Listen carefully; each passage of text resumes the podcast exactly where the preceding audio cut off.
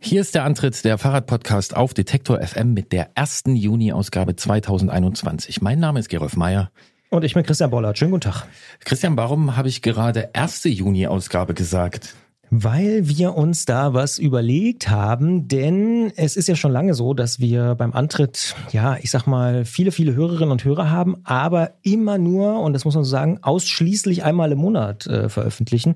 Und wir haben hier und da schon mal überlegt, und jetzt ist es soweit, wir hatten es in der letzten Ausgabe ja schon mal kurz angedeutet, wir testen das jetzt mal. Wir kommen jetzt zweimal im Monat, das heißt alle zwei Wochen oder besser immer am ersten Freitag im Monat und dann zwei Wochen später am dritten Freitag im Monat. Habe ich das so verständlich erklärt? Ich hoffe. Ich glaube, also insofern, obwohl ich zugeben muss, dass ich das Konzept schon kenne, aber ich habe es jetzt auch nochmal verstanden. Äh, jetzt tut sich natürlich zunächst die Frage auf, äh, haben wir dann doppelt so viele Beiträge? Nein. Bevor es losgeht, ein kurzer Spot. Bald starten ja wieder die Grand Tours mit viel sportlichem Ehrgeiz, medialer Berichterstattung und leider auch mit schlimmen Stürzen. Die Teilnehmenden sind hoffentlich gut abgesichert, denn im schlimmsten Fall müssen sie ihre Karrieren beenden, weil der Sturz es unmöglich macht, weiterhin zu fahren. Aber nicht nur im Sport, auch in jedem anderen Beruf kann eine Berufsunfähigkeitsversicherung sinnvoll sein. Der digitale Versicherungsmanager Clark kann euch helfen, die richtige Versicherung zu finden und schlägt euch passende Versicherungen vor. Und wenn ihr euch die Clark App holt und zwei eurer bestehenden Versicherungen hochladet, dann schenkt euch Clark mit dem Code Antritt34 einen 30 Euro Shopping-Gutschein. Den Link findet ihr in den Show Notes. Also wir werden die Themen, die wir sonst, äh, ich sag mal, in eine Episode gepresst haben oder in ein manchmal ja auch zwei, zweieinhalbstündiges äh, Konvolut, das werden wir einfach in zwei Teile machen und besser noch, wir verzichten auf diese ja, Unterbrechungen, die wir vorher immer so hatten. Also ähm, vorher gab es ja immer diesen Podcast-Break, wo wir gesagt haben, dann geht's weiter im Podcast und so. Das können wir uns jetzt alles sparen. Wir machen einfach zwei Podcasts und äh, kümmern uns trotzdem um die vielfältige Fahrradlandschaft, die es da draußen gibt, mit allen möglichen Facetten. Nie wieder werden wir das hören. Äh, vielen Dank schon mal so weit und weiter geht's im Podcast und dann auch das ewige. und da sind wir schon im Podcast und sprechen weiter. Das wird's nicht mehr geben. Äh, sollte es wirklich jemanden geben, der diesen Teil vermisst, einfach nur aus Kuriositätsgründen, äh, ihr könnt ja gerne mal Bescheid geben. Äh, mir wird's nicht so wahnsinnig fehlen, aber das sind ja jetzt auch noch nicht alle Neuigkeiten. Nee, das stimmt. Äh, wir machen sozusagen alles auf einmal, wie, wie man das manchmal so macht. Es gibt den Antritt alle zwei Wochen und dazu gibt es den Antritt auch ab sofort und da würden wir uns freuen, wenn ihr da draußen uns unterstützt, bei Steady. Das ist so ein Mikrobezahldienst im Prinzip. Ich vergleiche das manchmal so ein bisschen, auch wenn es nicht ganz stimmt, aber egal. Crowdfunding dauerhaft. Also man kann uns einfach jeden Monat unterstützen mit 2,50 Euro, bisschen mehr oder auch bis zu 9 Euro, wenn man einfach sagt, hey, ich finde den Antritt gut, ich höre den einmal im Monat, zweimal im Monat, äh, regelmäßig, schon seit Jahren vielleicht sogar. Seit über sechs Jahren machen wir das übrigens, Gerolf. Ja, wir sind im verflixten siebten Jahr. Hei, ja, ja, jedenfalls. Ja, das ist ja auch die Zeit, wo man dann noch so eine Beziehung mal ein bisschen auffrischen auf, muss. Und wir absolut. haben uns halt dafür entschieden, ja. dass wir die jetzt auf diese Art und Weise intensivieren. Wir wollen einfach häufiger äh, da sein und auch Zeit miteinander verbringen. Und wenn ihr das auch wollt, dann unterstützt uns bei Steady. Das geht da ganz einfach. Äh, wir verlinken einfach mal die Steady-Kampagne auch im Online-Artikel ab heute. Also ab Freitag ist sie dann auch da verfügbar. Guckt euch das mal an, ob das was für euch ist. Uns 2,50 Euro im Monat irgendwie, ähm, ja, in den Hut zu werfen, damit wir hier noch mehr Podcasts machen können, noch mehr Fahrrad-Content machen können. Denn wir glauben, es braucht auf jeden Fall jede Menge Fahrrad-Podcast-Inhalte, denn Themen, das ist auch was. In den sechs, sieben Jahren sind uns noch nie ausgegangen. Also das kann man wirklich nicht sagen. Nee, man muss eher ab und zu mal welche rausschmeißen, aber ich würde jetzt trotzdem noch gern von dir wissen, was habe ich denn davon, wenn ich diesen Podcast bei Steady unterstütze? Na, zum einen sorgst du dafür tatsächlich, dass äh, hier das Licht brennt weiter, sozusagen, um im Fahrradkontext zu bleiben. Also die Vorderlampe bleibt an und ähm, wir können das hier dauerhaft weitermachen, vielleicht auch dauerhaft zweiwöchentlich, was natürlich auch cool wäre, wenn man einfach häufiger Content von uns hat. Und aber ja, klar, es gibt noch einen großen Bonus. Man kann die zweite Episode, also die, die dann am dritten Freitag im Monat immer erscheint, die kann man eine Woche früher hören, wenn man Unterstützerin oder Unterstützer ist. Finde ich tatsächlich ziemlich cool ähm, und alle anderen können es natürlich trotzdem hören, aber man, ja, man hat auch noch was davon, so einen echten Vorteil, würde man sagen. Ja, das ist ganz, ganz cool. Einen kleinen Wissensvorsprung für die Leute, die uns hier äh, unterstützen. Ähm, es gibt aber sogar noch mehr Effekte, die diese äh, Umstellung hat. Einen gibt's noch, ne? Genau. Mindestens. Ja, Also einen kann ich noch sagen, pass auf, einer fällt mir noch ein, nämlich Apple Podcast Abonnements gibt's auch noch. Ganz neu, kommt jetzt im Juni, ist noch nicht am Start, war eigentlich für Mai versprochen, soll jetzt äh, die nächsten Tage kommen. Wir wissen selber auch noch nicht ganz genau, wann es passiert. Und auch dort wird man diesen Podcast hier Antritt ähm, einfach verfolgen können mit 2,49 Euro sind es dann, glaube ich. Und auch da kann man dann eine Episode eine Woche früher hören. Dementsprechend die Vorteile gibt's auch bei Apple Podcast Abonnements. Ganz neues Ding, testen wir auch einfach mal aus, weil ja, wenn wir jetzt Steady machen, bietet sich das an. Also können wir uns merken, der Antritt kommt jetzt zweimal im Monat und zwar für die Leute, die den Antritt frei hören wollen, so wie bisher, am ersten Freitag im Monat und am dritten Freitag im Monat. Und für diejenigen, die uns bei Apple Podcasts heißt es und bei Steady unterstützen wollen, gibt's also den Antritt am ersten und am zweiten Freitag im Monat. Der Antritt und Doppelpack. Wir, wir, wir brauchen noch so Werbesprüche. ja, da fällt uns äh, sicher noch was ein und es schließt sich natürlich auch die Frage an, ja, warum muss ich denn dafür bezahlen? Wir wissen, es gibt einige andere Angebote, da muss man natürlich nichts bezahlen. Und es gibt sehr viel in, die, in diesem Bereich, worauf man sich bei uns aber verlassen kann, ist, dass wir wirklich unabhängig sind.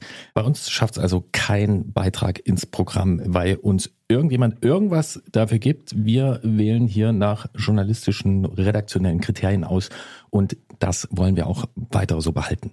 Since 2015. Ja, genau. Oder gefühlt noch eher. Und äh, es gibt noch mehr Effekte. Ähm, ein, auf einen können wir noch am Ende äh, nochmal äh, zurückkommen, aber wir können sagen, es gibt keine Songschnipsel mehr im Podcast. Auch das war durchaus ein Wunsch von einigen Hörerinnen und Hörern, die gesagt haben, ah, irgendwie passt das nicht so richtig. Gab aber auch ein paar, die gesagt haben, ist eigentlich ganz cool, so zum Durchatmen. Wir werden auch da noch ein bisschen gucken. Wir wollen so ein bisschen so, ja, Durchatme-Musik, würde ich mal sagen, machen. Aber am Ende, ja. Christian, Christians Fahrstuhlmusik kommt vielleicht rein, wenn er einen Fahrstuhl hätte. Äh, nein, es ist, ähm, ich mag die Musik im Podcast. Ich mag allein die Beschäftigung damit und deswegen haben wir uns gedacht, nicht nur wegen mir, sondern vielleicht auch wegen anderen Menschen, wir spielen einfach pro Ausgabe einen Song. Der wird höchstwahrscheinlich am Ende sein. Und wir sind aber in der, in der, aufgrund Christians Verhandlungsgeschick in der tollen Situation, ja. dass wir sogar einen Song vollständig spielen können. In und voller Länge, richtig. In voller Länge. Und ich bin sehr gespannt, in welche Richtung sich diese Spielwiese entwickelt. Ähm, inwiefern es uns gelingt, vielleicht den einen oder anderen Song thematisch anzubinden. Wir werden sehen. Jetzt haben wir ganz viel erzählt. Normalerweise ist jetzt äh, der Teil für den ersten ähm, zurechtgestutzten Song. Das machen wir nicht. Wir spielen erstmal unseren Jingle und erzählen euch dann, worum es geht im 1. Juni Podcast im 1. Juni antritt. Podcast, so muss ich es richtig sagen, 2021.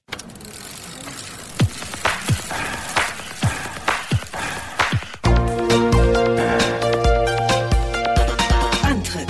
Alles rund ums Radfahren bei Detektor FM. Und auch wenn man ziemlich viel umschmeißt und Beziehungen neu arrangiert, gibt es immer auch Sachen, die muss man beibehalten, weil die sind gut und die funktionieren. Und dazu zählt für uns beide auf jeden Fall unsere Beziehung zum Kollegen Jens Klötzer vom Tourmagazin, denn der ist und bleibt unser Technikfreund. Und äh, mit ihm sprechen wir in dieser Ausgabe über Christians neues Fahrrad. Denn wer sich erinnert, wir haben im vergangenen Herbst ein Vorgespräch dazu geführt. Da ging es also darum, was für ein Fahrrad soll Christian sich kaufen, soll er sich bauen lassen, was für Eigenschaften soll das das haben und er hat es tatsächlich bekommen über diesen Winter.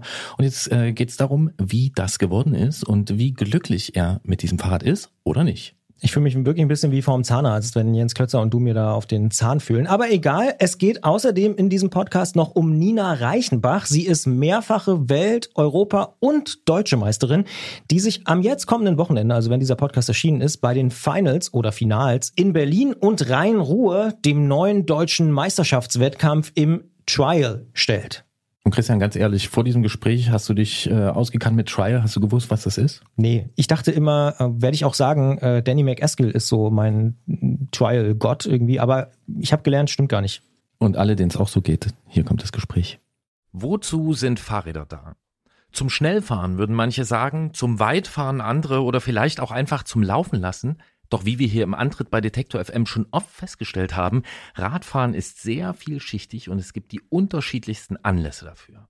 Darum wundert es uns nicht, wenn manche Menschen sagen, mit Fahrrädern springt man und bahnt sich seinen Weg über Hindernisse, die andere schon beim Klettern mit Händen und Füßen vor Herausforderungen stellen würden.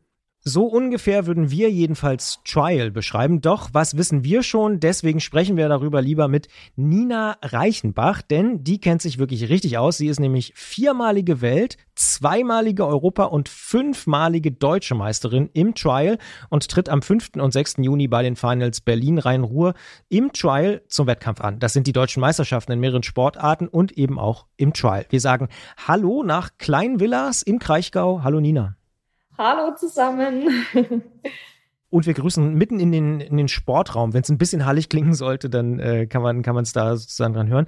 Du wirst wahrscheinlich oft gefragt, was Trial eigentlich so ist. Und hast du dafür eine richtig gute Antwort mittlerweile? So ein gutes Party-Erklärungsmuster? Äh, ich glaube, ich habe ein ganz gutes Erklärungsmuster, ja, weil man wird doch ziemlich oft gefragt. Ähm, und ich sage dann immer, also beim Trail, wir haben ein Fahrrad, das ist ein 20 Zoll Fahrrad, also hat verhältnismäßig kleine Räder. Ähm, wir haben keinen Sattel, wir haben keine Gangschaltung und keine Federung. Und im Endeffekt geht es dann darum, mit dem Fahrrad über Hindernisse zu springen. Hindernisse können zum Beispiel sein Baumstämme, Steine, ähm, Betonröhren, ja, eigentlich alles, wo man drüber fahren kann. Und im Wettkampf hat man eben dann die vorgegebenen Hindernisse und man darf dann keinen Fuß auf dem oder keinen Fuß auf den Boden stellen, um das Hindernis zu, zu überwinden. Und wenn man fehlerfrei über das Hindernis kommt, dann bekommt man zehn Punkte. Und der, wo im Wettkampf dann die meisten Punkte hat, der hat dann den Wettkampf logischerweise gewonnen. Wie kommt man denn zu diesem Sport? Über die Schule wird es ja eher nicht gelaufen sein, oder? ja, also Trail ist natürlich schon eine sehr exotische Sportart und auch eine Sportart, die ja bisher noch nicht so bekannt ist. Ähm, und ich bin aber tatsächlich durch einen Klassenkamerad dazugekommen. Ähm, da war ich acht Jahre alt. Ähm, der Freund von mir, der ist damals auch Trail gefahren. Und ja, da bin ich dann am Anfang noch mit dem normalen Fahrrad mitgefahren weil der hatte bei sich zu Hause einen ziemlich großen Parcours im Garten. Ja, aber irgendwann war dann halt das Fahrrad kaputt und dann hat der Papa gesagt, ja komm, gehen wir mal in den Verein und gucken uns das an. Und ja, ab da war ich eigentlich Feuer und Flamme fürs Trailfahren. Du sagst schon, du bist Feuer und Flamme fürs Trialfahren. Worauf kommt es denn an dabei? Also wenn ich schon höre, man darf den Fuß nicht auf den Boden machen, ist es dann dieses Gleichgewichtsding oder was ist das Wichtigste aus deiner Sicht? Also es gibt ganz, ganz viele Aspekte, die beim Trailfahren wichtig sind. Es ist einfach eine, eine extrem vielseitige Sportart. Ähm, auf der einen Seite klar, man braucht ein gutes Balancegefühl, ein gutes Gleichgewicht und auch ein sehr gutes Feeling für das Fahrrad, dass man einfach weiß, okay, wie reagiert es, wenn ich, wenn ich jetzt die Bewegung mache. Ähm, gleichzeitig ist natürlich aber auch wichtig, dass man Kraft hat. Also man muss auch Krafttraining machen, einfach damit man die hohen Hindernisse und die weiten Sprünge, dass man die einfach schafft. Ähm, und es gibt auch so viele unterschiedliche Techniken, wo halt dann bei jeder Technik, wo es wieder auf was anderes ankommt, so. Und ja, das Vielseitige, das begeistert mich einfach am Trailfahren und macht die Sportart, glaube ich, auch aus. Jetzt werden die meisten Leute denken, mit dem Fahrrad springen, naja, das geht vielleicht äh, so in der horizontalen, also von einem Hindernis zum nächsten oder irgendwie auch nach unten. Da kennt man das ja auch von so Bergabsportarten. Wenn man aber mal so Try-Videos anschaut, da, man, man springt ja auch richtig nach oben, oder? Ja, ja, ja, man springt auch nach oben. Also es gibt natürlich verschiedene Techniken, aber eine Technik ist zum Beispiel, dass man seitlich neben Hindernis steht und dann quasi aufs Hinterrad geht und dann mit beiden Rädern auf dem Hindernis oben ankommt. Und bei uns ist so, ähm, wir Trailer, wir rechnen in Europaletten. Ähm, also quasi, wie viele Europaletten kann man übereinander stapeln und kommt da noch hoch. Und bei mir ist zum Beispiel so, für diesen Side-Hop, also seitlich neben Hindernis stehen und hochspringen, sind es bei mir sieben Euro Paletten, die ich hochkomme. Also ungefähr ein Meter, ein Meter fünf. Und aber so bei den Männern, die richtig, richtig guten, die sind dann schon bei 10 oder 10,5 Euro Paletten, wo die hochspringen können. Ähm, und da sind wir dann, glaube ich, wenn ich mich jetzt nicht verrechnet habe, bei einem Meter 45. Also das sind schon, schon enorme Höhen, die man da auch mit dem Fahrrad hochspringen kann. ja, Christian nickt hier anerkennend und ich. Äh, ja, ich nehme das auf jeden Fall in meinen Sprachschatz jetzt auf, in Europaletten umzurechnen, wie hoch ich springen kann. Ja. Ich tue es ihm gleich, ich nicke auch anerkennend und äh, du hast schon so ein bisschen was zum, zum Wettkampf gesagt. Also es gibt zehn Punkte, wenn ich mich richtig erinnere. Und die, da werden dann bei Fehlern welche abgezogen. Äh, Korrigiere mich, wenn ich das falsch in Erinnerung habe. Äh, läuft denn eigentlich auch die Uhr? Ja, genau. Also unser Wettkampf ist so aufgebaut, dass wir immer verschiedene Sektionen haben. In der Regel sind es fünf verschiedene Sektionen und jede Sektion besteht quasi aus sechs Hindernissen. Und pro Hindernis kriege ich dann quasi zehn Punkte, sprich maximal 60 Punkte pro Sektion. Und aber für diese sechs Hindernisse habe ich auch eine begrenzte Zeit und es sind zwei Minuten. Ähm, und wenn ich zum Beispiel, wenn dann eine Minute 50 und ich habe gerade das vierte Hindernis geschafft und schaff's fünfte dann nimmer, weil die Zeit vorbei ist, dann habe ich quasi 40 Punkte für die ersten vier Hindernisse und aber die letzten zwei konnte ich ja nimmer fahren, weil ich keine Zeit mehr habe und krieg dafür dann auch keine Punkte mehr. Hast du eigentlich sowas wie ein Lieblingshindernis? Ähm, ich fahre ziemlich gern auf Steinen. Liegt, glaube ich, auch daran, weil in dem Verein, wo ich angefangen habe und auch jetzt auf dem Gelände, wo ich trainiere, da hat ziemlich viele Steine. Und ja, das gefällt mir irgendwie, wenn da so ein riesen Felsblock liegt und dann fährt man da mit dem Fahrrad einfach hoch. Das ist ein cooles Gefühl. Wie siehst du denn deine Chancen jetzt fürs, äh, ja, fürs große Finale sozusagen in Berlin? Also, was sind so deine Ambitionen? Ich nehme mal an, mit den Titeln, die du schon hast, willst du auch Deutsche Meisterin werden und bleiben? Auf jeden Fall, ja. Also ich habe ja letzte, die letzte deutsche Meisterschaft, die war im September letztes Jahr. Ähm, da habe ich auch meinen Titel souverän verteidigt und das ist natürlich auch wieder mein Ziel für dieses Jahr. Ähm, ich habe, ich war über den Winter richtig, richtig fleißig, habe sehr, sehr viel trainiert, habe mich auch echt verbessert so, bin nochmal stärker geworden und einfach auch mehr Sicherheit im Allgemeinen. Und deshalb ja, kann ich selbstbewusst an den Start gehen, bin mir darüber bewusst, dass ich Fortschritte gemacht habe, dass ich nochmal besser geworden bin. Und deshalb ist natürlich mein klares Ziel die Titelverteidigung. Wie stark ist denn die Konkurrenz? Es gibt natürlich Konkurrenz und die Konkurrenz darf man auch nicht unterschätzen. Aber ich glaube, ich bin trotzdem sehr, sehr gut vorbereitet und die Titelverteidigung, die ist auf jeden Fall realistisch. Hm, und kannst du schon absehen, wie viele Fahrerinnen in deinem Wettkampf mit antreten werden?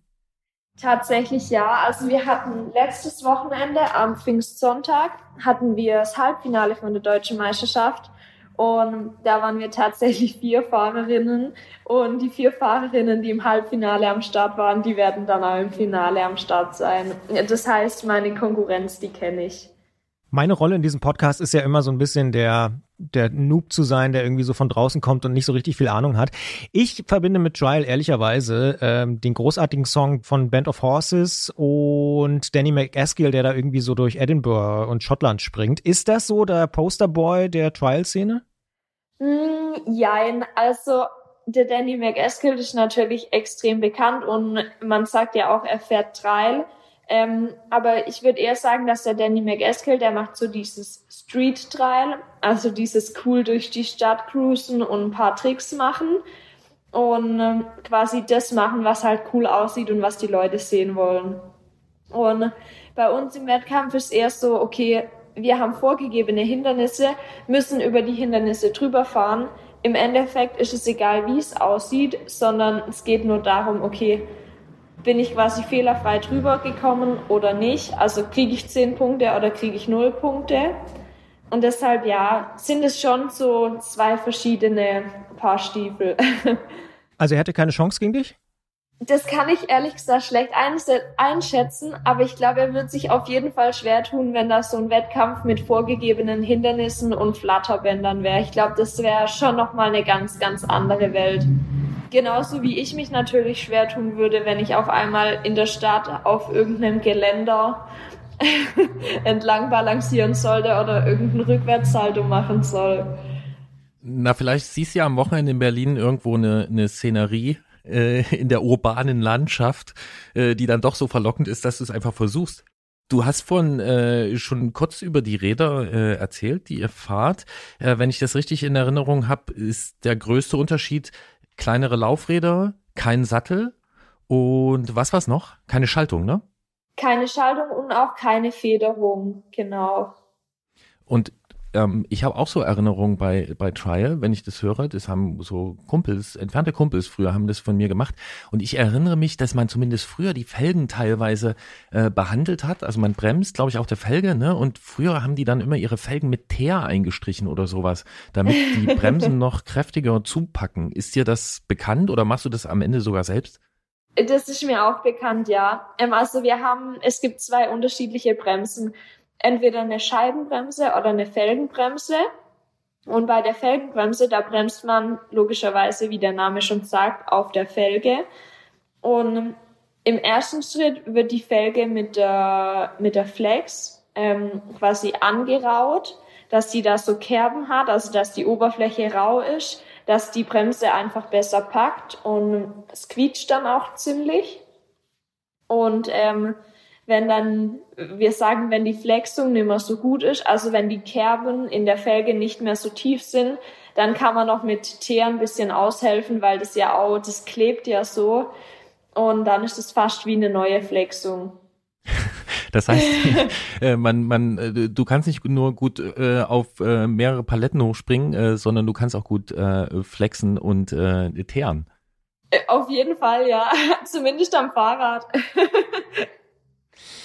Jetzt mögen ja viele Leute am Fahrrad fahren und überhaupt äh, auf dem Rad den Fahrradwind und die Möglichkeit auch vielleicht große Distanzen zu überwinden. Das gibt's ja jetzt beides im Trial eher eingeschränkt, wenn man so sagt. Ne? Also vielleicht nach oben eben, das haben wir ja gelernt, auf Europaletten. Aber was ist für dich der Reiz dieses Sports? Der Reiz ist so dieses, dass es kein Limit gibt irgendwie. Also klar, ich bin jetzt schon viermal Weltmeisterin geworden, habe schon richtig viele Wettkämpfe gewonnen aber es gibt halt immer noch so, so, ja, Bereiche, in denen ich mich einfach verbessern kann, sei es höher zu springen, weiter zu springen, sicherer auf dem Fahrrad zu stehen. Und es ist einfach so dieses, ja, das, was mich reizt, einfach noch besser zu werden, noch höher springen, noch weiter springen. Einfach so dieses, okay, grenzenlose. Und gehst du dafür auch manchmal auf Touren, also verlässt diesen gebauten Parcours? Und ähm, ich kann mir das ziemlich imposant vorstellen, wenn man so, ein, so, eine, so eine Skills irgendwo wirklich im, im, im freien Gelände anwendet. Machst du es auch? Mm, tatsächlich ist das echt ein bisschen schwierig. Also wo wir zum Beispiel ab und zu trainieren sind, ist im Felsenmeer bei Bensheim. Gerade wo es halt dann so wilde Ansammlungen von Steinen hat, sage ich jetzt mal. Genau, das ist eigentlich immer ganz cool. Aber ansonsten sind die, die speziell gebauten Trailparks oder Vereinsgelände sind eigentlich schon ideal für uns, um da zu trainieren. Ich habe mal noch eine Frage, was mir auffällt, auch wenn du so beschreibst, wo du trainierst, mit was du so trainierst. Übrigens da kleine Fußnote. Ich finde es total faszinierend, dass du sagst, so Steine sind für dich so interessant. Für mich als alten Crossfahrer ist Sand immer noch so, weil wir hatten auf unserer Trainingsstrecke war Sand immer so die große Herausforderung und das konnten dann die anderen immer nicht so gut, weil das bei uns besonders viel Sand war und so. Was mich interessieren würde ist, ist es auch ein bisschen regional spezifisch? Ich habe so das Gefühl, vielleicht äh, korrigiere mich auch, wenn es nicht stimmt, dass es ein bisschen eher so ein süddeutsch, südwestdeutsche Disziplin ist. Ja, also es gibt natürlich schon Fahrer in ganz Deutschland, ähm, aber was man auf jeden Fall sagen muss, dass so die Süddeutschen sind eigentlich so die die Besten, ohne jetzt irgendwie arrogant oder eingebildet zu klingen. Aber wenn man jetzt guckt, wer bei einer Weltmeisterschaft aus Deutschland dabei ist, dann sind es doch meistens die Fahrer aus dem Süden, die da dann auch erfolgreich sind und dann auch Medaillen abräumen und Podestplätze einfahren. Ja, ihr habt ja auch das Felsenmeer vor der Nase. Das ist natürlich, das klingt nach idealen Trainingsvoraussetzungen. Ähm, äh, Aber kannst du dir erklären, woran es liegt? Tatsächlich, ja gut, wir haben hier schon ziemlich viel gute Trainingsmöglichkeiten, aber im Norden gibt es eigentlich auch gute Trainingsmöglichkeiten. Deshalb weiß ich auch nicht so genau, was dran liegt. Vielleicht an der Mentalität, ich weiß es nicht. Ja, oder auch Vorbilder. Ja, wobei die, die Trailfamilie in Deutschland ist schon ziemlich klein und ich glaube, die meisten jungen Fahrer haben wir dann eher so Vorbilder aus, aus anderen Ländern und jetzt gar nicht unbedingt Deutsche. Was würdest du sagen? Äh, bekommt Trial in Deutschland genug Aufmerksamkeit? bisher noch nicht, ähm, aber man merkt auf jeden Fall, wie es in den letzten Jahren immer, immer besser wurde, immer mehr. Gerade jetzt auch, dass wir jetzt dann zum zweiten Mal bei den Finals in Berlin am Start sind. Das sind lauter so, so Highlights, wo man sich dran, dran festhält und wo man auch drauf hinfiebert und wo man dann einfach dankbar ist, dass da der Sport irgendwie so eine, so eine, ja, Präsentationsfläche irgendwie bekommt und dass man den Sport präsentieren und zeigen kann. Also ich finde auch ohne Frage, das ist ein total faszinierender Sport, Trial. Und die Finals hast du schon angesprochen. Kann man die auch irgendwo gucken? Also ich meine, immerhin seid ihr jetzt in einem der größten Fahrradpodcasts, aber vielleicht kann man auch noch gucken. Gibt es da irgendwie einen Livestream oder so? Ja, also es gibt auf jeden Fall einen Livestream. Ähm, ich bin ehrlich, entweder bei ARD oder ZDF. Und ähm, tatsächlich soll auch ein Teil live übertragen werden im Fernsehen, auch bei ARD oder ZDF. Und äh, mein Wettkampf ist am Samstag, ich glaube um 13.30 Uhr bin ich dran. Und am Sonntag darf ich dann sogar bei den Männern mitkommentieren. Oh, super. Dann äh, werden wir das uns auf jeden Fall anschauen. Ähm, aktuell äh, sind die Zeiten, die Sendezeiten noch nicht ganz festgelegt. Ich lese ja noch auf trialscup.de neue Sendezeiten folgen. Das wird sicher bis dahin passieren. Wir wünschen dir auf jeden Fall viel Erfolg, Nina. Und nochmal hier zum Mitschreiben für alle, die zuhören. Also Nina Reichenbach ist viermalige Weltmeisterin, zweimalige Europa- und fünfmalige deutsche Meisterin im Trial. Und vielleicht ist sie ja nach dem ersten Juni-Wochenende sechsmalige deutsche Meisterin. Äh, wir wünschen dir, wie gesagt, viel Erfolg und vor allem auch viel Spaß. Vielen, vielen Dank. Auch vielen Dank, dass ich bei euch im Podcast am Start sein durfte und ein bisschen über meinen Sport erzählen durfte. Ich danke euch. Wir danken auch. Sehr gut. Und wir schicken viele Europaletten. Ja, perfekt, perfekt, sehr gut. Wir haben es ja manchmal mit neuen Vokabeln, die wir hier lernen. Äh, in diesem Fall kannte ich die Vokabeln Flexen, Tern und Palette schon oder Europalette, aber ich habe sie äh, fast alle noch nicht im Fahrradkontext eigentlich äh, für mich abgespeichert. Und das ist doch mal, finde ich, eine sehr gute Maßeinheit. Also mit dieser Palettenhöhe, das kann man gut nachvollziehen und das kannst Ohne du Frage. dir auch gut merken, wenn du ja. dann übst, dass du irgendwie fängst erstmal mit drei an, dann kommst du zu vier. Drei meinst du? Ich fange vielleicht mal mit einer halben an. Ja, ich ja. mach, siehst du, ich habe immer so viel Vertrauen in dich, Christian. Ja. Genau, und äh, ja, äh, Felgen flexen und teeren äh, finde ich auch irgendwie eine ziemlich coole archaische Übung. Ähm, ein netter Nebeneffekt dieses Sports. Ohne Frage. Ein Nebeneffekt, äh, wenn man einen Fahrradpodcast macht und sich ein neues Fahrrad kauft, ist, dass man sich auf den Zahn fühlen lassen muss von äh, so Spezialisten wie Gerolf und auch noch Jens. Und ähm, naja, also ich muss sagen, vor der Aufzeichnung, kann man auch sagen, das Gespräch ist jetzt schon hinter mir, äh, war ich ein bisschen aufgeregt, weil ich dachte, oh Gott, jetzt geht's ins Kreuzverhör. Und so hört sich das an. Klingeln bei Klötzer. Die Technikfrage beim Antritt auf Detektor FM in diesen Zeiten ein neues Fahrrad kaufen ziemlich schwierig bis unmöglich. Doch dass derzeit dieser Eindruck entsteht, liegt nicht daran, dass es keine neuen Fahrräder gibt. Es gibt einfach viel mehr Menschen, die plötzlich und endlich Fahrrad fahren wollen und dazu kommen noch die gestressten und viel gerühmten Lieferketten. Ein Mensch, der allerdings seit kurzem ein neues Fahrrad besitzt und fährt, ist zum Beispiel mein oder unser geschätzter Co-Moderator Christian Bollert. Wir haben im vergangenen Herbst im Podcast ein kleines Beratungsgespräch geführt und über den Winter ist es tatsächlich entstanden, das neue Rennrad mit Titanrahmen, das ein Giant TCR aus 2005 ablöst. Wir sprechen darüber, wie sich so ein Sprung über 15 Jahre Rennradtechnik anfühlt mit Jens vom Tourmagazin und Christian aus Leipzig. Hallo Christian. Hallo, guten Tag. Ich war noch nie so aufgeregt von Interviews. Ein bisschen wie im Blind Date, habe ich schon im Vorfeld gesagt. Ist wirklich ein bisschen komisch. Aber ja. ich bin gespannt, ja? Hallo. In Fachkreisen auch Kreuzverhör genannt. ähm, du hast im letzten Jahr von einem neuen Rennrad geträumt. Was war denn dabei deine größte Erwartung an die neue Maschine? Mm, das ist echt eine gute Frage. Mm, ich glaube, ich wollte vor allen Dingen mal gucken, ob meine Annahme, dass der technische Sprung gar nicht so groß sein wird, äh, nicht widerlegt werden kann. Und äh, habe dann immer so ein bisschen rumgeguckt und ja, war, war eigentlich bis zuletzt skeptisch. Und mir war aber klar, okay, wenn ich das Projekt wirklich ernsthaft angehe, dann muss es auch wirklich ein bisschen hochwertiger sein. Und dann muss ich mal auch ein bisschen tiefer in die Tasche greifen und ein Fahrrad kaufen, wo ich vielleicht, also aus meiner Perspektive sozusagen keine Kompromisse mache. Und dann gibt's natürlich noch so eine emotionale Komponente, dass ich äh, in den 90ern, das habe ich hier in diesem Podcast ja auch schon ein bisschen häufiger erzählt, äh, so ein bisschen durch den Wald gefahren bin, Cross gemacht habe. Und da gab's halt immer ganz viele Leute äh, in meinem Umfeld, die äh, Cosmo-Fahrräder gefahren sind, also Titan-Fahrräder seitdem ist das schon so ein Gedanke, irgendwann kaufe ich mir auch mal so ein Titan-Fahrrad. Und äh, das, das hat natürlich den Entscheidungsprozess äh, ein wenig beeinflusst. Ja. Und dann müssen wir an der Stelle natürlich versuchen, das ganz kurz zu beschreiben in anderthalb Sätzen. Das Fahrrad ist also ein Fahrrad mit Titanrahmen, Carbongabel, Scheibenbremsen, elektronische Schaltung und ist aber ein Rennrad. Ist ein Rennrad, ja. Wie ist es denn mit der Erwartungshaltung, dass sich da technisch nicht so viel getan hat? Hat die sich so bestätigt?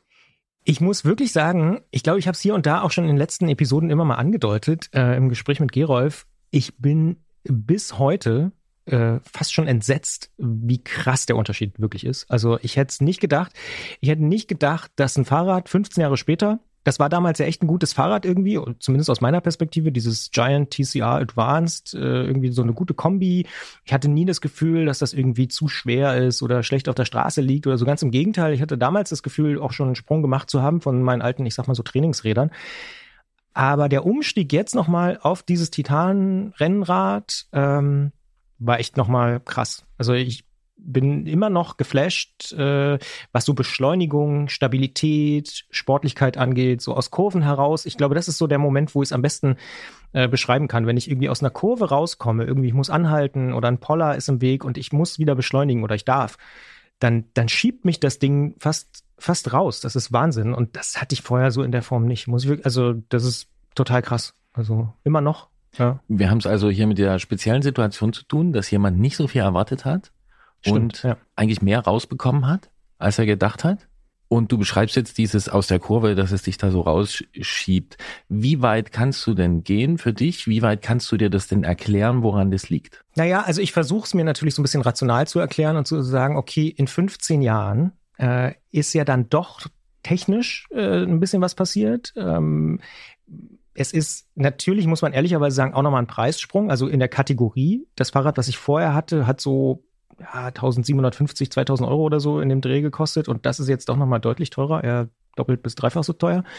Und ähm, dementsprechend ist da sozusagen auch ein Upgrade, was, was das Level angeht, schon der, der Grundausstattung. Äh, und dann muss da offensichtlich doch in den letzten 15 Jahren am Rennrad noch mal ein bisschen was passiert sein, dass äh, die Fahrdynamik, die Stabilität und so so viel krasser ist einfach. Also für mich als Laien, der es jetzt trotzdem spürt in meinem äh, ganz bescheidenen Popometer. Ja, du bist der Laie, ich bin der Amateur, mir gegenüber sitzt der Fachmann. Was sagt denn der Fachmann dazu? Hast du denn, äh, Jens, eine Erklärung dafür, für das, was Christian beschreibt? Oder ist es eigentlich nicht existent? Er bildet es einfach sich nur ein, weil er sich doch so freut, weil er ein neues Spielzeug Das habe ich auch schon überlegt, dass die Hälfte der Begeisterung vielleicht einfach nur, weil es ja, neu Christian, ist. Und jetzt ja. ist Jens dran. Bitte, ja, Entschuldigung. Also ähm, ich glaube, dass drei Viertel der Begeisterung schon Einbildung sind und vielleicht ein Viertel Technik. Und dass man, also das, das Gefühl verstärkt sich einfach.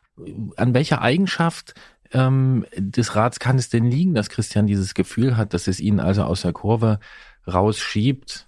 Beziehungsweise übersetze ich mir diese Schilderung damit, dass weniger Kraft verloren geht, auch wenn wir wissen, dass Kraft nicht verloren gehen kann, ja, aber dass die Kraft deutlicher in Vortrieb umgesetzt wird, würde ich mal so interpretieren. An was kann das liegen? Ich glaube, das Wesentliche, woran es liegen kann, sind leichtere Laufräder. Ich vermute, bei dem Preislevel hast du Carbonfelgen und äh, vorher relativ schwere Alufelgen gehabt. Ja. Und äh, die leichten Laufräder beschleunigen besser und das spürt man brutal, klar. Der Rahmen ist wahrscheinlich gar nicht mal steifer und ich vermute auch, dass das Rad gar nicht mal so viel leichter ist als das alte. Ein bisschen Das- ticken, aber ticken, nicht. aber, das neue hat Scheibenbremsen, das alte Felgenbremsen, dadurch hebt sich vieles wieder auf. Ähm, das Wesentliche werden die leichten Felgen und Reifen sein. Und die Geometrie, das habe ich auch noch so gedacht. Also ich habe irgendwie so das Gefühl auch, ja, dass, dass die Geometrie des Rahmens irgendwie mir auch schon, aber das ist vielleicht dann die Dreiviertel Einbildung. Fährt oder? sich bisschen agiler. Ja. Ja, liegt auch an dem leichteren Vorderrad maßgeblich. Das ist auch interessant für mich jetzt, weil wenn man die Tour kennt, die ja für viele Sachen bekannt ist, aber ich würde sagen, eine der bekanntesten Größen, Messgrößen oder äh, Kategorien, in die man Räder einteilt, ist äh, bei der Tour ja die Steifigkeit oder bei euch dann das Steifigkeitsgewichtsverhältnis. Das war jedenfalls mal vor einer Zeit sowas, wo da wart ihr sehr bekannt dafür, dass ihr das auch quasi eingeführt habt, dass man Steifigkeiten misst. Du gibst jetzt aber als Antwort, gehst du, also äh, gehst du fast gar nicht auf die Steifigkeit ein, wenn Christian dieses Fahrgefühl beschreibt. Das äh, ist die Steifigkeit in dem Bereich, also Carbonrahmen von 2005 und Titanrahmen von 2020, ist dann die Steifigkeit da in einem Bereich, wo sie keine große Rolle mehr spielt? Ja, also zumindest für Christians Gewichtsklasse. Ähm, wenn Christian Hallo? schwerer wäre, äh, könnte er vielleicht was spüren. Aber der Titanrahmen, den er da hat mit den dicken Rohren, der ist schon steif genug. Und ich glaube, das äh, Giant war sogar ein Alurahmen. Das ist so ein, ich glaube, Alu trifft Carbon. Das ist Ja. dieses TCA Advanced war, glaube ich, Ja. so zusammengesetzt. Ja. Die werden sich da nicht viel nehmen und äh, im Gewicht eben auch nicht sehr viel. Deswegen lässt sich das auf andere Faktoren zurückführen. Mhm. Dann haben wir diese Frage beantwortet und Jens, du hattest noch eine andere. Ja, mich würde, also ich, man hört einen äh, überschwänglich begeisterten Christian Bollert. Ähm, mich würde interessieren, ob jetzt äh, in der Zeit, in der du mit dem Rad schon ein paar Kilometer zurückgelegt hast, dir auch eine Enttäuschung aufgefallen ist, was dir vielleicht nicht so gefällt oder was du anders erwartet hättest. Eine Enttäuschung. Nee, nee, kann ich so nicht sagen. Also, was für mich ein bisschen gewöhnungsbedürftig war, ist, äh, ich habe ja tatsächlich damit zum ersten Mal den Umstieg gemacht von äh, Felgenbremse auf Scheibenbremse. Und ich habe jetzt schon einmal Vorderrad, Hinterrad äh, den Schlauch gewechselt. Und ähm, da das alles so ausbauen, einbauen und so, das war neu für mich auf jeden Fall. Jetzt keine Enttäuschung, aber auf jeden Fall nochmal eine äh, kognitive Herausforderung. Ja.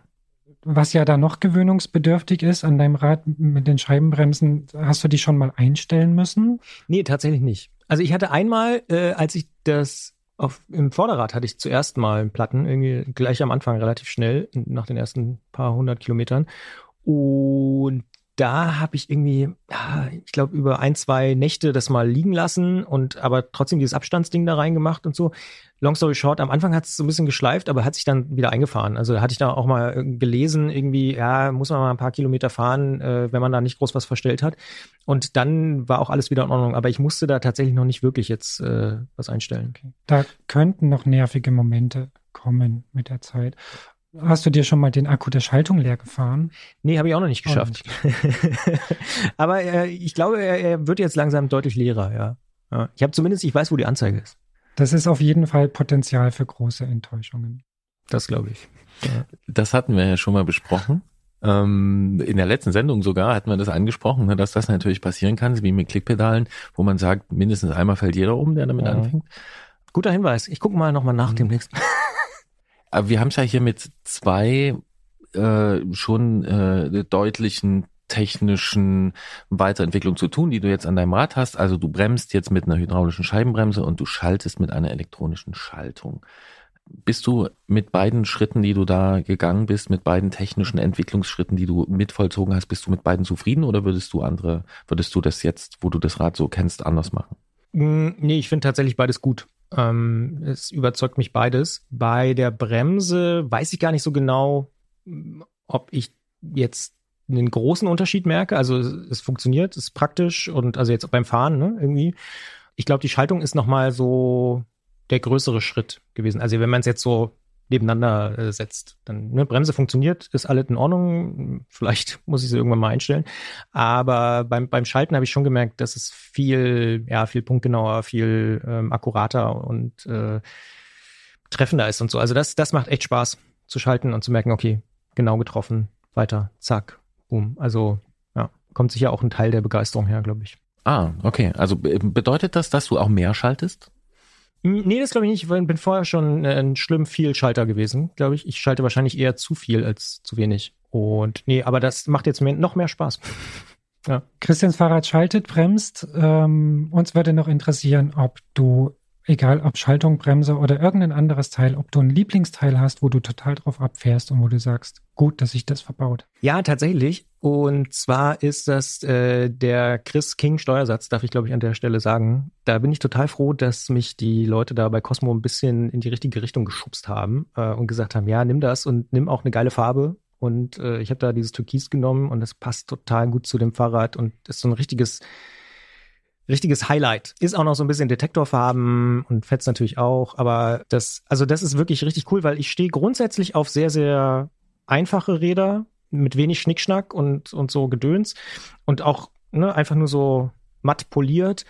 Aber die, dieses Highlight von Chris King ist echt geil, muss ich wirklich sagen. Ja. Habe ich vorher nicht so gewusst, dass das so habt ihr auch schon mal irgendwann, äh, als wir darüber gesprochen haben, glaube ich, schon mal so angedeutet, dass das äh, wirklich so State of the Art richtig geiles Zeug ist und das Gefühl habe ich tatsächlich auch. Es ist eine Zierde, besonders für viele Titanrahmen, weil die ja meistens in einer Variante dieser Titanfarbe. Ja. Wenn sie matt ja, ja. sind, sind sie wirklich grau. Äh, damit kann man so ein bisschen Farbe reinbringen. Also wir haben jetzt schon mehrmals festgestellt, du bist ziemlich begeistert von dem Rad, du bist ziemlich angetan davon. Die Schaltung äh, macht dir einfach Spaß, du beschleunigst schneller aus der Kurve raus. Ist es das, was es ausmacht, dass das Rad für dich besser ist oder bist du damit schneller unterwegs oder also lässt sich geht es um Spaß oder lässt sich das auch noch quantifizieren und ist das überhaupt wichtig? Mm, beides. Das ist total lustig, weil eigentlich ist es gar nicht wichtig für mich. Also es ist mir wirklich vollkommen Wumpe, äh, ob ich jetzt mit 26, 28 oder 30 km/h meine Runde fahre. Aber mir ist wirklich aufgefallen, dass ich seit Anfang des Jahres ungefähr 2 kmh pro Runde schneller bin. Und meine Erklärung war immer, es ist interessant, dass Jens gesagt hat, ein Viertel, drei Viertel. Meine Erklärung war immer, ein kmh ist Begeisterung und ein kmh ist Technik. Ähm, also vielleicht sind wir da gar nicht so weit auseinander. Ja, ich fahre interessanterweise doch schneller, eben weil ich, glaube ich, schneller beschleunige, äh, dann schneller auch mal hochschalten kann und so irgendwie. Es fühlt sich einfach viel schneller schnell an und auch, muss ich auch sagen, insgesamt und da denke ich dann doch wieder, aber vielleicht ist das wirklich auch nur so ein persönliches Gefühl, stabiler. Also ich habe auch das Gefühl, wenn ich 40, 45 fahre, dass ich dann ein sehr sicheres Fahrgefühl habe. Auch vielleicht, weil die Reifen breiter sind. Das ist vielleicht auch noch so ein Punkt. Ähm, meine vorherigen Reifen waren ja relativ schmal oder ganz klassische Rennradreifen. Jetzt sind sie ein bisschen breiter und das. Gib dem mal eine Zahl bitte. Ich glaube. Von 23 auf 28 oder? Ja, es sind 28, genau. Jetzt, jetzt breit, ja. ja. Und vorher wahrscheinlich 23. Genau. Ja. Und das mhm. ist schon spürbar. Also es ist schon irgendwie, man hat so das Gefühl, doch nochmal ein bisschen stärker mit der Straße verhaftet zu sein. Ja. Und gleichzeitig aber nicht das Gefühl, Geschwindigkeit zu verlieren. Im Gegenteil. Also offensichtlich bin ich ein bisschen schneller geworden.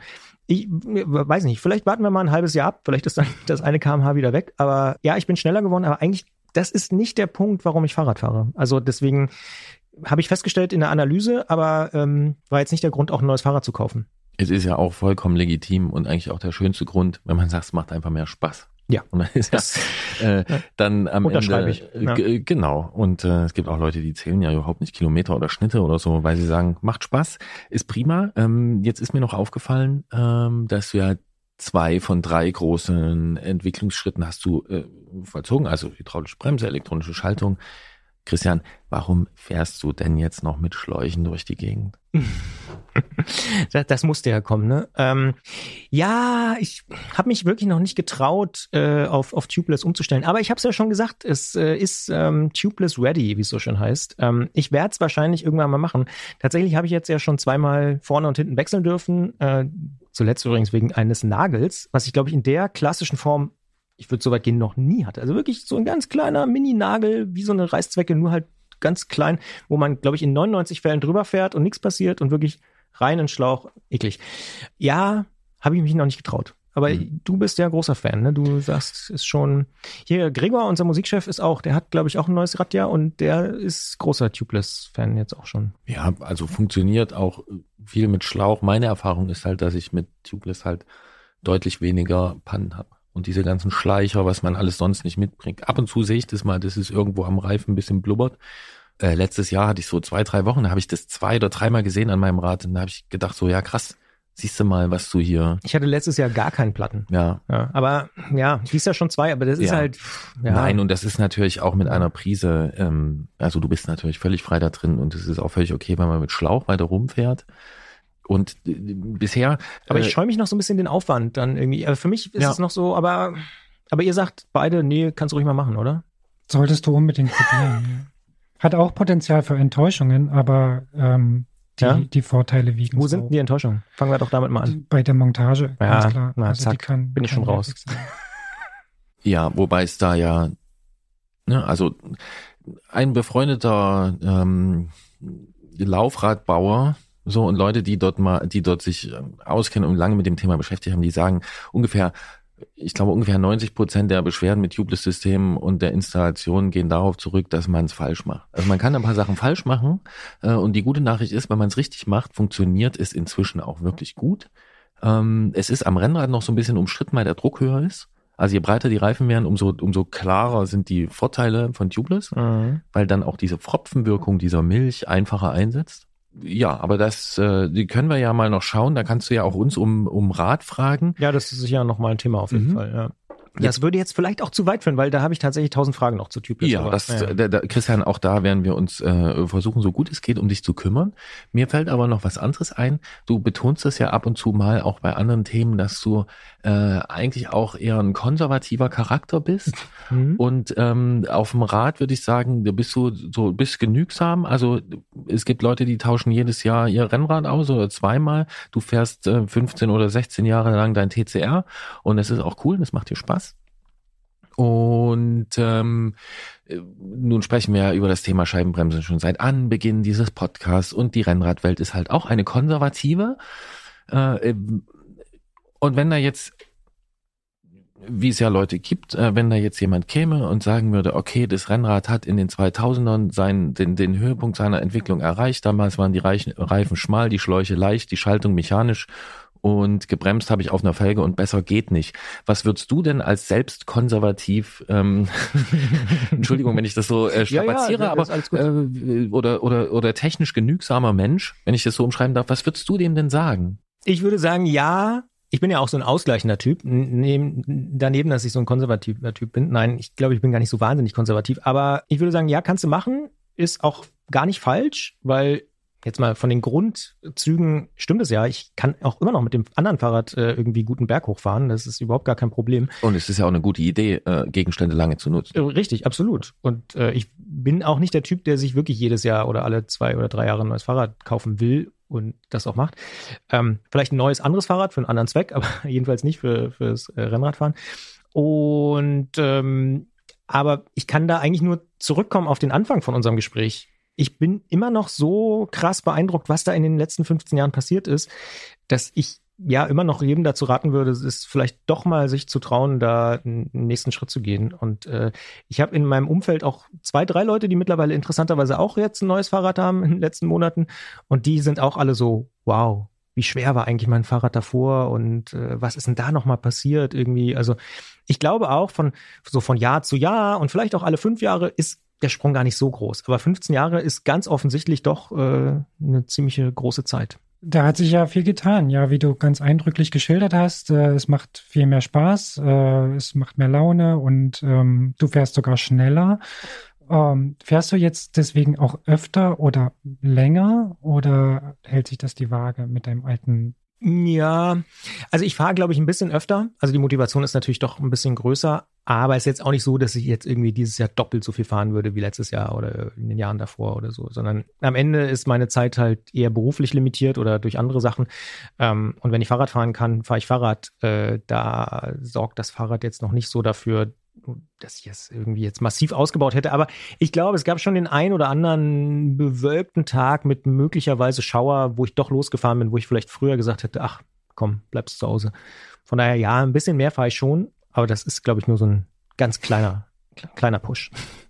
Und als Abschluss äh, würde ich gerne noch von dir wissen, äh, du hast das Fahrrad ja für dich anfertigen lassen, hast da viel selbst mitbestimmt. Und es gibt ja heutzutage, wie wir alle wissen, ein großes Spektrum an Möglichkeiten zu einem Fahrrad zu kommen. Und dabei bist du sicher mit dieser Einzelberatung am einen Ende der Skala. Und es gibt aber auch das andere Ende der Skala, nämlich ich sehe das Fahrrad im Internet, ich klicke auf Kaufen und es kommt dann irgendwann. Und ich kann vielleicht auch gar nicht viel anpassen.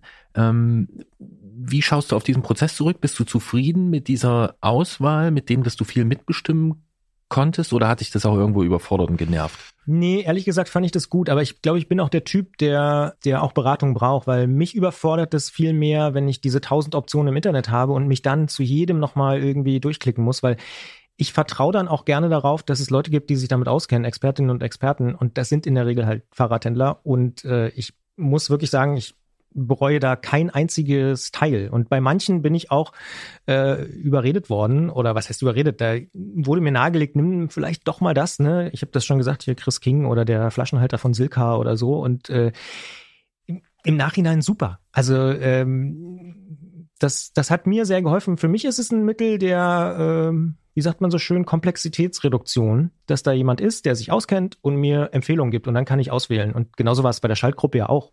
Natürlich ist dann am Ende auch eine Preisfrage.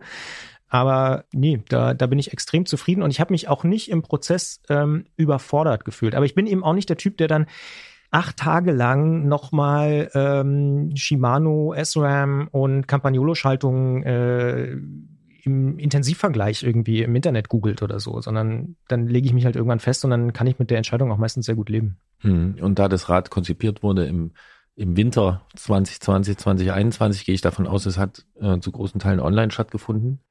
Äh, ja, Oder aber ich habe es tatsächlich persönlich abgeholt. Ja, okay, Ja. aber diese, diese ganze, dieser ganze Beratungsprozess Ja. war online und mit ja. Telefon vielleicht oder Konferenzen genau. und so. Genau. Und äh, du wirkst damit aber recht zufrieden. Ja, war super. Also ich, für mich war das ähm, genau gut, obwohl ich sagen muss, abholen, raufsetzen, Sattel anpassen, im Laden, das war auch wichtig. Also das, und das macht auch Spaß. Äh, ehrlich gesagt, wenn man dann ein neues Rad hat, dann ne, will man auch da sein und das abholen und äh, das nicht nur zugeschickt bekommen und dann noch den Lenker gerade machen oder so. Also ja.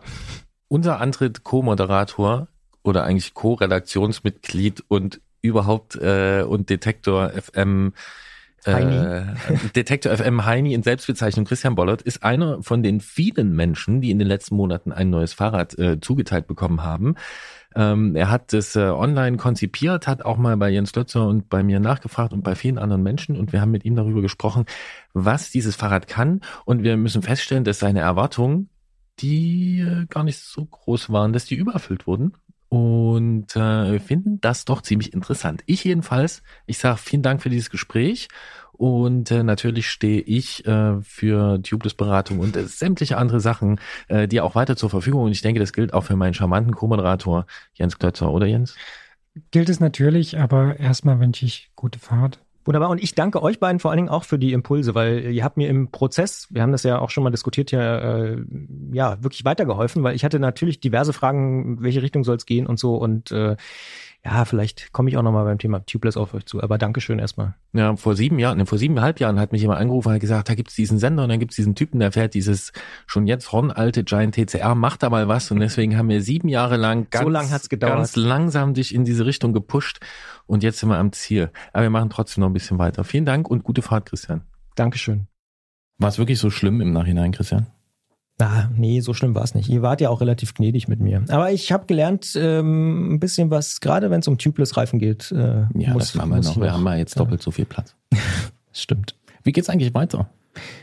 Du meinst mit der nächsten Ausgabe vom Antritt? Ja, überhaupt mit diesem Antritt hier. Ja, na, wir machen einfach so weiter, wie wir es ganz am Anfang dieser Episode jetzt versprochen haben. Das heißt, die nächste Ausgabe erscheint dann am 18. Juni auf Detektor FM und in allen Podcast-Plattformen der Wahl. Und wenn das mit Apple Podcast Abonnements tatsächlich klappt und bis dahin schon klappt, wovon ich irgendwie aktuell ausgehe, dann könnt ihr uns dort und auch bei Steady, wenn ihr uns dort unterstützt, schon früher hören, nämlich logischerweise 18-7 am 11. Juni. Und bis dahin erreicht ihr uns unter antritt.detektor.fm in gewohnter Art und Weise mit Lob, Kritik, Anregung und Ausfahrten. Und wir haben sogar einige Reaktionen bekommen noch auf die vergangene Sendung. Da gehen wir in der nächsten Sendung, also in der zweiten Juni-Sendung auch noch drauf ein. Ich hätte trotzdem noch eine Frage an dich, Christian, eine andere. Was passiert denn jetzt mit der Sendung im äh, Radiostream, also der Kurzversion sozusagen des bisherigen Podcasts? Immer am ersten Donnerstag um 20 Uhr auf Detektor FM. Bin ich tatsächlich noch dran, diskutiere ich gerade mit Gregor, kann ich dir noch keine finale Antwort geben, aber die Grundidee ist ganz einfach, dass wir immer den Podcast, der erscheint, immer den aktuellen einfach um 20 Uhr spielen und danach kommt noch mehr Musik sozusagen. Also wir enden mit dem Song und dann geht das normale Detektor FM Programm weiter. Ist tatsächlich äh, programmiermäßig noch gar nicht so einfach für den Stream, da haben wir Gregor jetzt eine kleine Herausforderung gestellt, weil wir haben ja hier keine richtigen Längen. Ne? Also mal sind wir 33 Minuten, Naja. dann haben wir mal eine Stunde, dann also wir können nicht sagen, ach, es sind immer 44 Minuten und 30 Sekunden wie jetzt im Fernsehen oder so. Deswegen wird's für Gregor musikplanerisch ein bisschen schwierig, aber dafür finden wir auch eine Lösung. Und Ja. dir treibe ich auch noch das Wort Sendung aus, denn es ist ein Podcast. Ja, inzwischen ist es nur noch ein Podcast, Ausschließlich. äh, der dann auch dort ausgespielt wird. Und ich werde mal ähm, oder ich bin mal gespannt, wann wir das schaffen, zum ersten Mal mit einem Podcast mit zwei oder drei Beiträgen die 60 Minuten Schallmauer zu durchbrechen. Und ja, wie versprochen, gibt es aber trotzdem weiterhin in diesem Podcast Musik und zwar in voller Länge. Und ähm, dann lasse ich an der Stelle natürlich Christian Vortritt. Fällt dir ein Song ein, den wir jetzt spielen müssen in dieser Ausgabe? Uh, in dieser Ausgabe. Vielleicht spielen wir von wegen Lisbeth mit Lost. Lichterfelde Ost. Passt irgendwie ganz gut. Und vielleicht ja auch noch ein bisschen für uns selber, die auch noch neu reinfinden in diese neue Struktur, zweiwöchentlich, alles irgendwie ein bisschen anders beim Antritt und Vielleicht auch für euch da draußen, die uns jetzt möglicherweise unterstützen wollen. Guckt mal bei Steady vorbei, guckt mal bei Apple Podcast Abonnements vorbei, wenn es dann soweit ist. Und ähm, ich finde es ein guter Song übrigens, wirklich. Ich bin sehr gespannt. Siehst du, weil das ist wieder der Effekt. Ich kenne den Song nämlich nicht. Na bitte. Ich glaube, ich habe ihn schon mal irgendwo aufpoppen sehen auf irgendwelchen. Bei, bei Detective FM läuft er zum Beispiel. Ja, auch. das kann gut sein. Ähm, manchmal höre ich ja auch woanders noch Musik. Äh, deswegen will ich, dass weiter Musik gespielt wird. Dass ihr und ich und äh, manchmal vielleicht auch Christian hier noch neue Songs kennenlernen können. Für mich ist jedenfalls äh, neu von wegen Lisbeth Lichterfelder, Lichterfelde Ost Lost. Und ich sage bis in spätestens zwei Wochen. Bis dahin. Tschüss.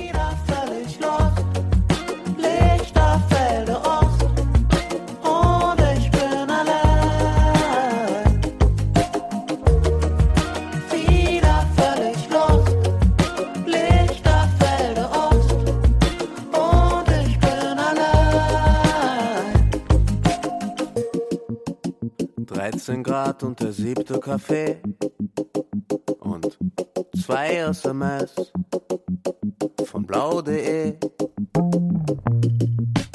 Nichts zu tun und kein Datenvolumen. Und jeder hier weiß, ich dreh mich im Kreis. Es wäre irgendwie schön, wenn du schreibst. Aber ach eigentlich, ich verstehe auch wenn nicht. Und zurückbleiben ruft's aus der Tür. Ich glaube, der geht genauso wie mir.